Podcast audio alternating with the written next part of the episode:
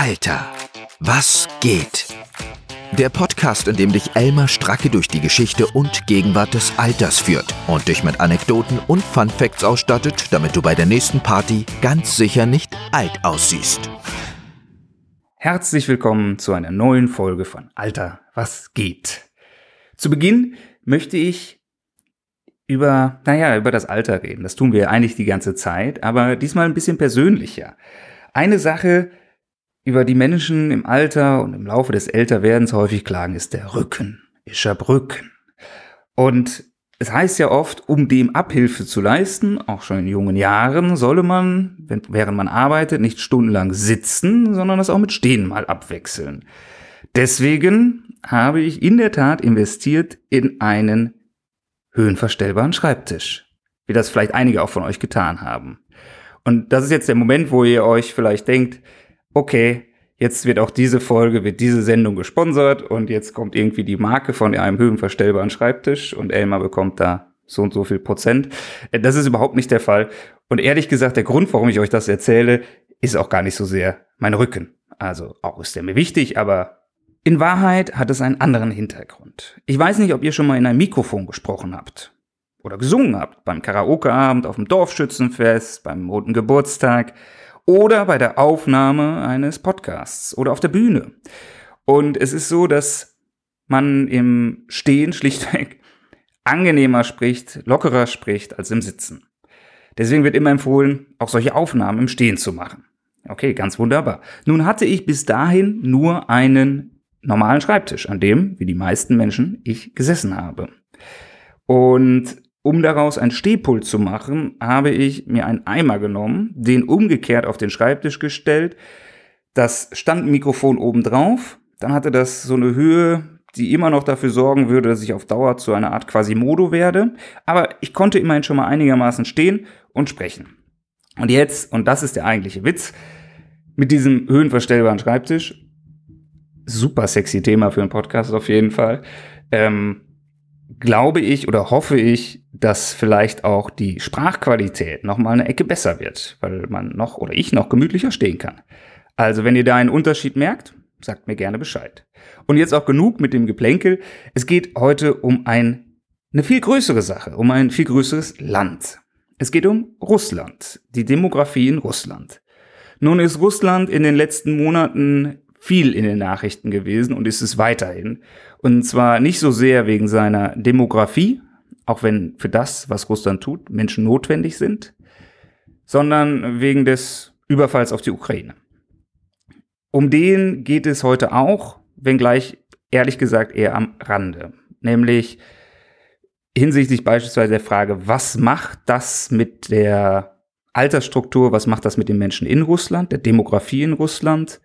Wie kommt es dazu? Begünstigt die Demografie diese politischen Entwicklungen? Und was macht das mit dem Leben meiner Interviewpartnerin, die als Russin schon lange in Deutschland lebt? Ich hoffe aber sehr, dass ich es bald auch schaffe, jemanden zu finden, einen Interviewgast, der mit mir über die Demografie in der Ukraine und was der Krieg dort mit den Menschen und auch mit der Alterszusammensetzung, mit dem Zusammenspiel von Jung und Alt macht. Das ist sicherlich nochmal ganz anders und viel tragischer. So viel vorab. Viel Spaß mit der Folge. Alter, wie geht's weiter? Hallo und herzlich willkommen, Olga Gulina. Du bist die Direktorin und Gründerin von RUS MPI, dem Institut für Migrationspolitik in Berlin und du hast an der Universität Potsdam in Migrationsrecht promoviert und zuvor bereits schon einmal, und zwar an der staatlich-baschkirischen Universität in Ufa, in Verfassungsrecht. Deine Arbeit, deine Forschung widmet sich vor allen Dingen der Migration und damit eng verbunden mit Fragen der Demografie und des Alters. Aber so ganz trivial ist dieser Sprung und auch dieser Werdegang ja nicht. Olga, wie bist du denn von Verfassungsrecht zu Demografie gekommen? Hallo Elmar, herzlichen Dank. Du stellst äh, echt ein äh, paar schwierige Fragen, würde ich das so sagen. Ähm, man sagt in Deutschland, sei vorsichtig mit eigenen Wünschen, sie können in Erfüllung gehen. Es ist genau mein Fall gewesen. Am Ende der 90er Jahre öffnet sich Russland zur Welt und Europa und ähm, zahlreiche Austauschprogramme wurden für Studenten, Wissenschaftler und Spezialisten aus Russland angeboten. Damals habe ich schon in Russland studiert, promoviert und hatte ziemlich ähm, guten Job an der Uni. Aber der Wunsch, äh, die Welt zu sehen, im Ausland in anderer Sprache zu studieren, war sehr groß. Dass ich oft träume, wenn ich die Chance hätte, wenn ich solche Kontakt, Kontakte hätte. Äh, wenn, wenn, wenn. Und dann kam die Chance. Mit Hilfe des Bundeskanzlerstipendiums kam ich nach Deutschland und muss wieder hier von Null anfangen. Meine Promotion und Ausbildung waren in Deutschland damals nicht anerkannt. Und ähm, meine großartige Doktormutter und Doktorvater, Professor Schulze und Professor Klein, haben mich auf dem Weg zum deutschen Promotion begleitet. Und was war das Thema deiner Promotion in Deutschland? Das Thema war für uns alle damals klar. Ich werde über rechtlichen und politischen Fragen der Zuwanderung nach Deutschland in meiner Arbeit forschen. Und was sind denn so Trends in der Migration. Wenn ich das richtig sehe, schaust du dir vor allen Dingen Migration zwischen Asien und Europa an, die du beobachtest. Wer sind die Menschen, die migrieren? Das stimmt. Äh, Europa und äh, Eurasien interessieren mich am meisten, aber Migrationstrends oder wie sagen wir Migrationsströmungen unterscheiden sich von Region zu Region, von Stadt zum Staat und auch von einem Kontinent zum anderen. Äh, wenn wir uns über, meinte ich, Europa und Eurasien sprechen, die dominierten Migrationsmotiven sind hier Arbeitssuche, Studium und seit Februar dieses Jahres Krieg und dessen Folgen. Und ich finde, das ist erstaunlich, dass es über acht Millionen Menschen wegen des Krieges in heutigen Europa das eigene Land Ukraine verlassen müssen. Und circa sechs Millionen davon sind in Richtung Westeuropa unterwegs. Ähm, nach Angabe von deutschen Innenministerium, wie vielleicht schon ähm, mehrere Leute wüssten, äh, hat heutige Zustrom ukrainischer Flüchtlinge äh, deutlich abgenommen.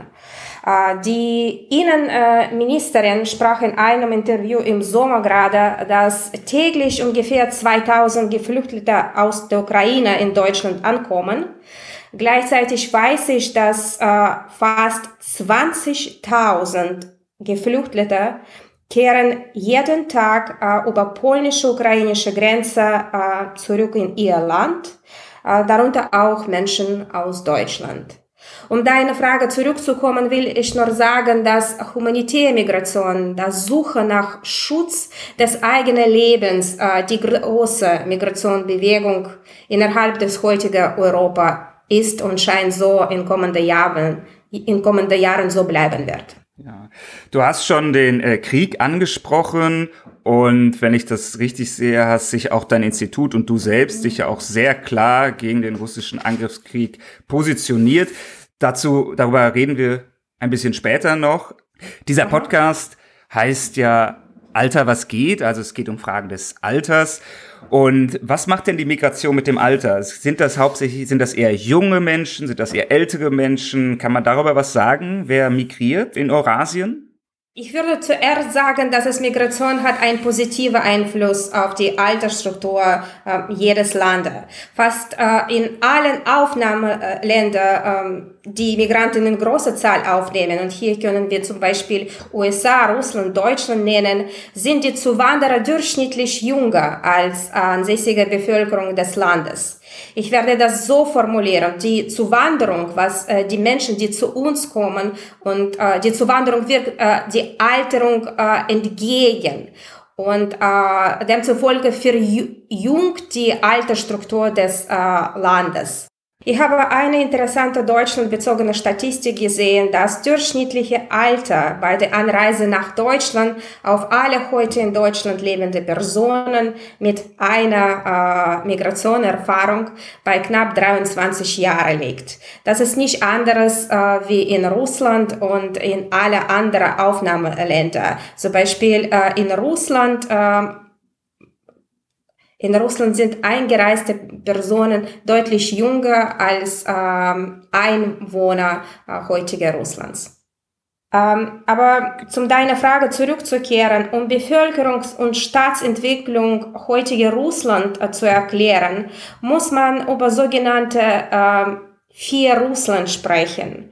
Ähm, es, meine Kollegin, die arbeitet in Russland, äh, sie heißt Natalie Zubarewitsch, hat vor ein paar Jahren ein tolles Konzept ausgearbeitet, äh, das viel zu erklären bietet. Es gibt kein einheitliches, kein gleichformiges Russland. Russland besteht aus vier Teilen.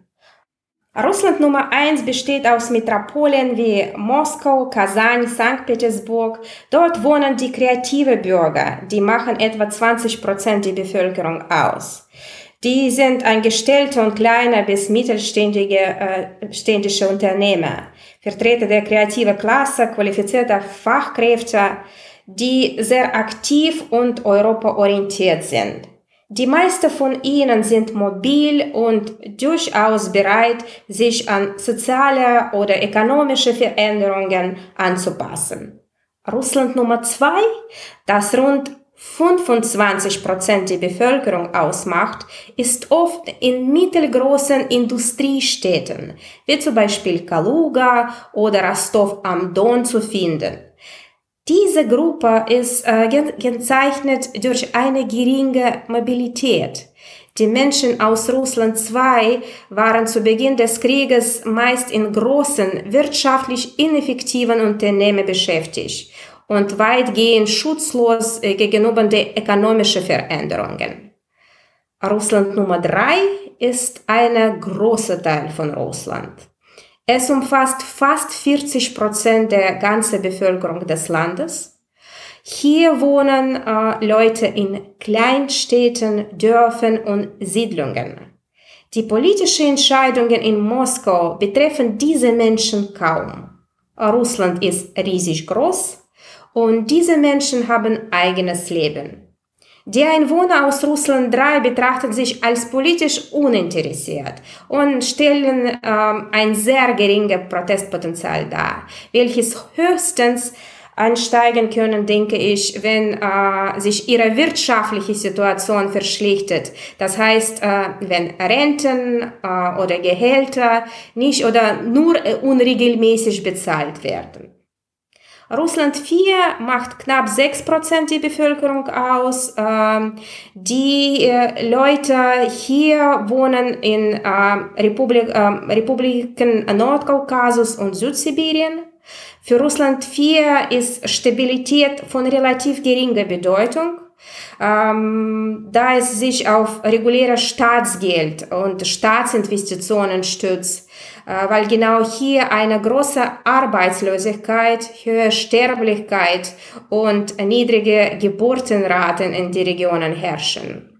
Es ist äh, für uns, äh, für meine Kolleginnen und für mich ein, äh, kein großes Geheimnis, dass besonders viele töte Soldaten in dem Krieg äh, in Ukraine aus verarmte, ethnisch geprägte Republiken wie Dagestan, Buryatia und so weiter stammen. Städte wie Moskau, St. Petersburg, sogenannte Russland Nummer eins, bleiben vom Kriegeinsatz dagegen verschönt.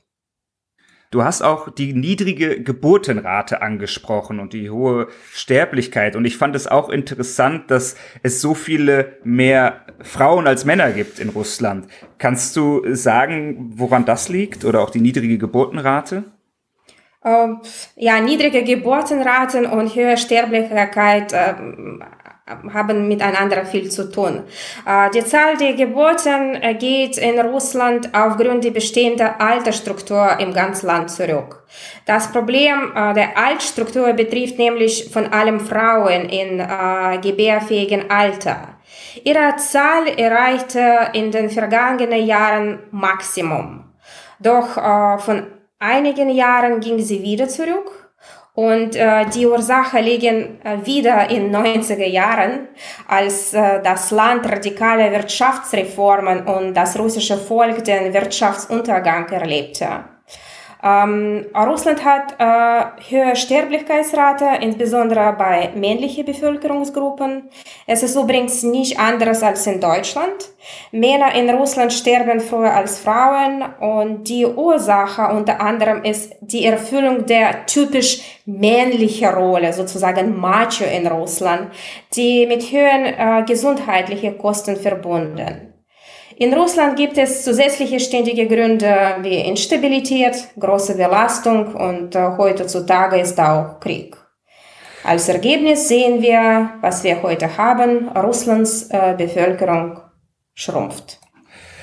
Und mit dem Männlichkeitsidealen, dieses, diese Macho-Männlichkeit, damit meinst du Sachen, weiß ich nicht, gefährliche Hobbys, Alkoholkonsum und ähnliches, was schlecht für die Lebensdauer ist. Das stimmt. Ja. Und was macht denn die russische Regierung als Reaktion auf die Schrumpfung der Bevölkerung? Also ein Krieg, wo die jungen Menschen sterben, ist ja nicht so hilfreich. Naja, russische Regierung ist auf der Suche oder besser zu sagen auf dem Jagd nach äh, neuen Bürger Russlands. Es gibt heutzutage zahlreiche Gesetze, äh, die Einbürgerung in einfachem Verfahren für Bürger ehemaliger Länder der Sowjetunion, die russische Sprache beherrschen und das Interesse an russischer Kultur haben.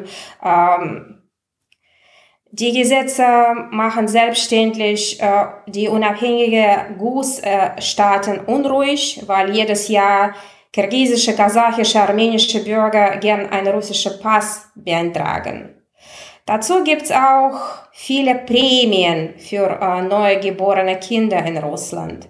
Es gibt zum Beispiel ein Mutterprämieprogramm, äh, wenn jede Mutter vom Staat für das erste geborene äh, Kind über halbes Million Rubel, das ist circa äh, 8000 Euro bekommt. Für zweites Kind wird knapp 10.000 Euro ausgezahlt. Ähm, Russland Bevölkerung schrumpft in Maß, wie ich schon gesagt habe, aber äh, Regierung versucht etwas dagegen zu steuern. Gleichzeitig muss ich sagen, äh, mit wenigem Erfolg. Fun Fact. Olga, in jeder Folge von Alter was geht gibt es einen Fun Fact zum beispielsweise Thema gesagt. Migration oder Demografie. Hast du denn einen mitgebracht? Ja, ich habe lange nachgedacht und ich werde gerne eine Tatsache preisgeben, die mir viel sagt und die auch der Schlüssel zu Verständnis der heutigen Zeit ist. Ähm, es geht um äh, russische Bürger und ihre Reise im Ausland. Laut einer Umfrage des Livada-Zentrums äh, sind 69 Prozent der russischen Bürger noch nie im Ausland gewesen. Im letzten Jahr sind lediglich äh, nur zwei Prozent Russen überhaupt ins Ausland verreist. Du weißt das besser als ich. Äh, in deutscher Sprache es gibt sehr bedeutende Begriff, bedeutendes Wort, Erfahrung. Man fährt, man sammelt die Erfahrung. Ohne diese Fahrten hat man kaum Ahnung und Vorstellung, wie andere Menschen denken, ticken und worüber sie sich Gedanken oder Sorgen machen. Wenn jemand mich fragt, warum haben äh, einige Russen andere Vorstellungen von dem Krieg oder die Situation in äh, Ukraine, Europa, den USA, warum haben Russen anderes Bild darüber? Und es ist meine Antwort. Viele Russen machen sich ein Bild ihrer Realität aus dem staatlichen Fernseher und nicht aus eigener Erfahrung, weil weniger von ihnen die Welt anschauen können. Das Thema ist ja hochaktuell momentan, da eine Visumssperre diskutiert wird, also die Idee, dass man Russinnen und Russen kein touristisches Visum mehr für die EU zugestehen sollte, erteilen sollte. Und ich finde es ganz interessant, dass du auch nochmal darauf hinweist, welchen Beitrag Reisen zur Völkerverständigung im Sinne von einander verstehen leisten kann. Das löst sicherlich nicht alle Probleme, aber für uns ist es vielleicht schon so selbstverständlich geworden, dass wir das gar nicht mehr sehen, welchen Wert es haben kann, dass Menschen mit eigenen Augen ungefiltert sehen können, wie Dinge woanders laufen, im Guten wie im Schlechten.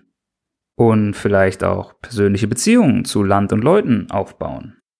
Und das erinnert mich, und jetzt kommt eine kurze Anekdote meinerseits, an eine Veranstaltung, auf der ich mal war und auf der Michael O'Leary, der Chef von Ryanair, auftrat. Und man muss dazu sagen, er ist eine sehr kontroverse Person, die sehr polarisiert und sehr gern überspitzt formuliert. Und nun sagte er, ja, hört mal, wenn ihr die Leute fragt, auf der Straße, die Menschen, was hat Europa für euch im Alltag gebracht? Dann werden sie sagen, zwei Dinge. Erstens den Euro und zweitens Ryanair. Gut, jetzt ist er der Ryanair-Chef und verständlicherweise macht der Ryanair ein bisschen wichtiger, als es ist. Aber der Punkt, auf den er hinaus wollte, ich glaube, da ist schon etwas dran. Man kann aus guten Gründen die Billigflieger für eine klimapolitische und umweltpolitische und lohndumpingpolitische Katastrophe halten. Aber sie haben das Reisen in einem erheblichen Maße in Europa demokratisiert. Und für Schichten, die sich das sonst nie hätten leisten können, eine bis dahin unvorstellbare Horizonterweiterung ermöglicht. Sprich, die Konsequenzen der Billigflieger für Klima und Umwelt sind verheerend. Aber wahrscheinlich sind sie für das Verständnis füreinander innerhalb Europas, für die Menschen am anderen Ende des Kontinents, nicht das Schlechteste. Ja, und ich denke, dass es Reise ist eine Brücke zwischen zwei Völkern. Das warum darf man nie, das ist äh, unterbietet und verbietet, in andere Land einzureisen. Alter, wie geht's weiter? Liebe Olga, du kommst aus Russland, du lebst seit langem in Deutschland und arbeitest hier über Russland, über Migration und du hast ein Institut, welches den Krieg scharf verurteilt hat. Was sind die Konsequenzen? Was bedeutet das für dich privat und für deine Arbeit in deinem Bereich? Naja, das ist eine gute Frage, zu der ich kaum eine Antwort, äh, richtige Antwort habe. In meiner Arbeit und in meinem Leben äh, bin ich lange Zeit davon ausgegangen, dass es immer und wieder eine gute und schlechte Zeit gäbe. Aber weder in guter Zeit noch in schlechter Zeit könnten Länder wie Menschen voneinander lernen und miteinander sprechen. Der Krieg ist, der Krieg ist eine menschliche Katastrophe. Es ist ähm, Endpunkt der menschlichen und staatlichen Kommunikation. Es ist einfach Zeit ohne Zukunft oder ohne private und berufliche Perspektiven. Heutzutage sprechen wir nicht über die Veränderung in unserer Arbeit oder der wissenschaftlichen Kommunikation, sondern über keine Arbeit und keine Kommunikation. Der Krieg bedeutet jetzt ein Nullpunkt, Ruinen und Untergang jeglicher Form des Zusammenlebens. Und persönlich äh, das Schlimmste daran, äh, dass niemand weiß, wie lange der Krieg dauern wird und wie nach Kriegsordnung aussehen wird. Wir können nichts planen, das geht einfach nicht. Und wie wirkt sich der Krieg auf die Demografie in Russland aus? Einerseits ist davon auszugehen, dass es vor allen Dingen junge Leute, vor allen Dingen junge Männer sind, die in den Krieg geschickt werden, die dort sterben im Zweifel. Andererseits hört man oft, dass gerade junge, gut gebildete Menschen, die wahrscheinlich aus dem, was du Russland I nennst, aus den Metropolen stammen, das Land verlassen. Wie ordnest du das ein? Ja und nein. Zuerst gibt es heute keine verlässliche Information zur Zahl der ausgewanderten Personen aus Russland. Ich gebe zu, äh, die Medien äh, spekulieren und schreiben über 700.000 oder bis zu ein, einige schon bis zu zwei Millionen Russen, die das Land verlassen haben. Aber es ist ein Trick der Statistik. In Russland zum Beispiel werden nicht die Menschen, sondern Anzahl der Grenzübergänge gezählt. Und da müssen wir einen Unterschied sehen. Zweitens, äh, junge, gut gebildete, wie du sagst, kreative, qualifizierte Leute verlassen Russland. Das stimmt. Ähm, der russische Minister äh, für digitale Entwicklung äh, und Massmedien gab ein Interview im Sommer und auch sprach über Migranten, Immigranten äh, nach Beginn des Krieges. Äh, es ist kein Geheimnis, dass die russische Regierung alle mobilen Daten der Handy, äh, Handybesitzer äh, verfolgen kann. Ich, äh, ich meine im Land und im Ausland. Die einfach verfolgen das.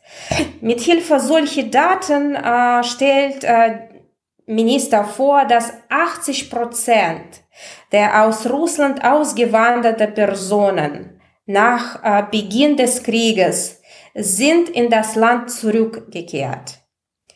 Und äh, ehrlich zu sagen, es war zu erwartet. Äh, die äh, Immigration oder wie wir sagen Auswanderung äh, auf Deutsch hat nicht mit Tourismus zu tun eine Wohnung zu finden, Job ohne Jobangebot, äh, neue Sprache zu beherrschen, Kinder in die Schule zu bringen, sind äh, große Herausforderungen. Im, Im Vergleich zu Flüchtlingen aus der Ukraine gibt es heutzutage kein grünes Licht in Europa für ausgewanderte Menschen aus Russland. Und die Menschen müssen zurückkehren. Grob geschätzt, denke ich, sind äh, 300.000 bis halbes Millionen Russen das Land verlassen. Ich möchte hier ganz vorsichtig betonen, die genaue Anzahl der ausgewanderten Russen können wir nur ein Jahr später in Statistik der Aufnahmeländer sehen. Wenn zum Beispiel das äh, Innenministerium Armeniens, Kasachstans oder Georgien die Daten für Jahr 2022 veröffentlicht, dann können wir davon eine vertrauenswürdige Information bekommen. Jetzt können wir nur spekulieren und sagen, ja stimmt, die Leute haben das Land verlassen, aber wie viel können wir kaum richtig sagen. Olga, du hast ja gerade erklärt, dass viele gerade der gut gebildeten Emigranten aus Russland ziemlich schnell wieder zurückkehren. Ich muss sagen, das klingt ziemlich einleuchtend, aber aus diesem Blickwinkel habe ich zumindest noch nicht drüber nachgedacht. Ich hätte gedacht, sie verlassen das Land und auf Nimmerwiedersehen. Das finde ich sehr spannend. Bei einigen Leuten ist es allerdings in der Tat so, dass es ein auf Nimmerwiedersehen wird, nämlich insbesondere bei allen, die im Krieg sterben bei den Zivilisten ebenso wie bei den militärischen Angehörigen. Und es sind ja nicht nur viele Opfer auf ukrainischer, sondern auch auf russischer Seite. Was bedeutet dieser Krieg nochmal für die, ja, für die Demografie Russlands? Der verschärft doch die Situation enorm, oder? Naja, ähm, es ist eine sehr gute Frage. Ich muss äh, hier wieder wiederholen. Der Krieg in der Ukraine ist eine menschliche Katastrophe. Und das ist eine demografische Höhle äh, für Russland und für die Ukraine auch. Ähm, von einigen Jahren hat das äh, Statistische Amt Russland drei demografische Szenarien für die Entwicklung des Landes vorgelegt, sogenannte ein niedriges, ein mittleres und ein höheres Szenario. Äh, diese Szenarien berücksichtigen Fertilität, Mortalität äh, und Migrationstrends in Russland. Zwei aus drei äh, realistische Szenarien sagen einen weiteren Rückgang der Bevölkerung Russland voraus. Nach meiner Meinung gibt es keine realistischen Gründe, da diese negative Szenarien in der Zukunft ausgeglichen werden können. Russland wird einen gewaltigen Rückgang der Bevölkerung erleben und das werden wir auch sehen. Alter, was ging? Liebe Olga, ich danke dir vielmals, dass du dir die Zeit genommen hast, mir und den Zuhörerinnen und Zuhörern wirklich so viele spannende Einblicke in die Bevölkerung des größten Landes der Erde zu geben, von Russland, das Land, aus dem du kommst. Und zu besser uns darzustellen, wie sich die Bevölkerung verteilt, was Probleme sind, wie sie sich verändert und wie sich dieser schreckliche Krieg darauf auswirkt. Und ich danke dir ganz herzlich dafür und freue mich an anderer Stelle noch weiter darüber zu diskutieren mit dir. Danke dir für die Einladung, für dein Interesse an meiner Forschungsarbeit. An dieser Stelle, liebe Zuhörerinnen und Zuhörer, endet dann auch diese Folge. Insofern danke ich fürs lange Zuhören, denn ihr seid ja immer noch dabei und freue mich wie immer über Feedback, Kritik, Themenvorschläge. Ihr könnt auch mal ein Land nennen, was euch interessiert. Vielleicht kennt ihr auch schon jemanden, der darüber gerne reden würde. Und natürlich würde ich mich auch über Bewertungen freuen oder Abonnements bei Spotify, Apple Podcasts oder was euch so in den Sinn kommt. Ich für meinen Teil habe jedenfalls viel gelernt, viel Spaß gehabt und freue mich aufs Wiederhören. Bis bald. Das war Alter, was geht mit Elmar Stracke. Hoffentlich hören wir uns bald wieder in alter Frische.